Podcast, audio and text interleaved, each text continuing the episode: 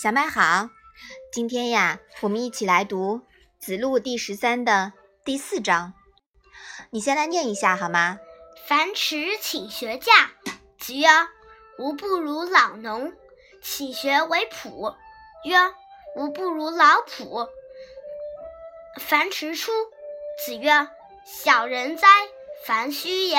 上好礼，则民莫敢不敬。”上好义，则民莫敢不服；上好信，则民莫敢不用情。夫如是，是则四方之民强父其子而至矣。焉用嫁？妈妈，用情是用你的呃情识吗？情呀，是情感的意思，实情的意思。那用情呢，就是用真心实情来对待。抢是什么意思呀？抢呀，就是背婴孩的背篓。我们有一句话呀，叫“襁褓之中”，对吧？嗯，说的就是婴儿。那这一章是什么意思呀？樊迟问孔子请教如何种庄稼，孔子说：“我不如老农。”樊迟又请教如何种。蔬果蔬菜，孔子说：“我不如老园丁。”樊迟退出以后，孔子说：“樊迟真是小人，在上位者只要重视礼，老百姓就不敢不敬畏；在上位者只要重视义，老百姓就不敢不服从；在上位者只要重视信。”老百姓就不敢不用真心实情来对待你。要是做到这样，四面八方的老百姓就会背着自己的小孩来投奔，哪里用得着自己去种庄稼呢？嗯，好的。樊迟呀是个粗人。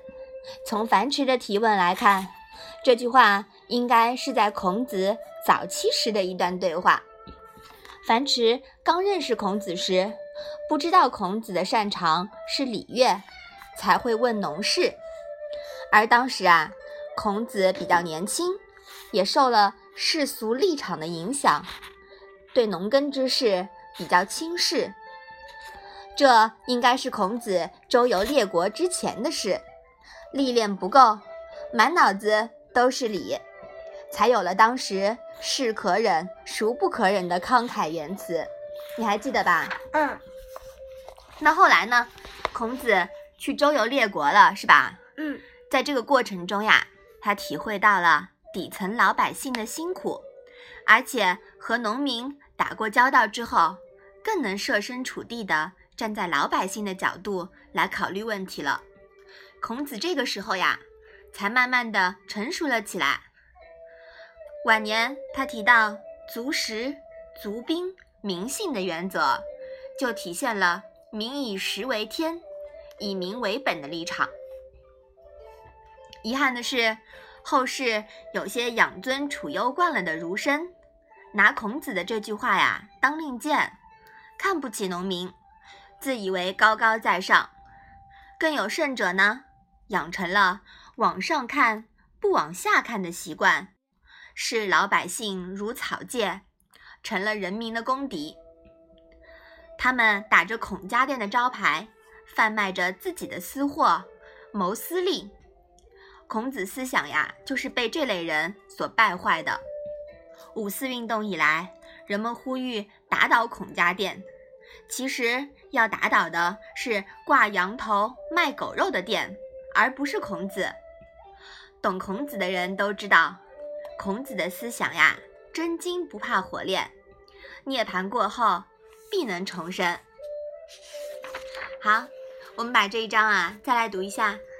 樊迟请学驾，子曰：“吾不如老农，请学为朴。”曰：“吾不如老仆。”樊迟出，子曰：“小人哉，樊须也！上好礼，则民莫莫敢不敬；上好义。”则民莫敢不服，上好信，则民莫敢不用情。夫如是，则四方之民强父其子而至矣。焉用嫁？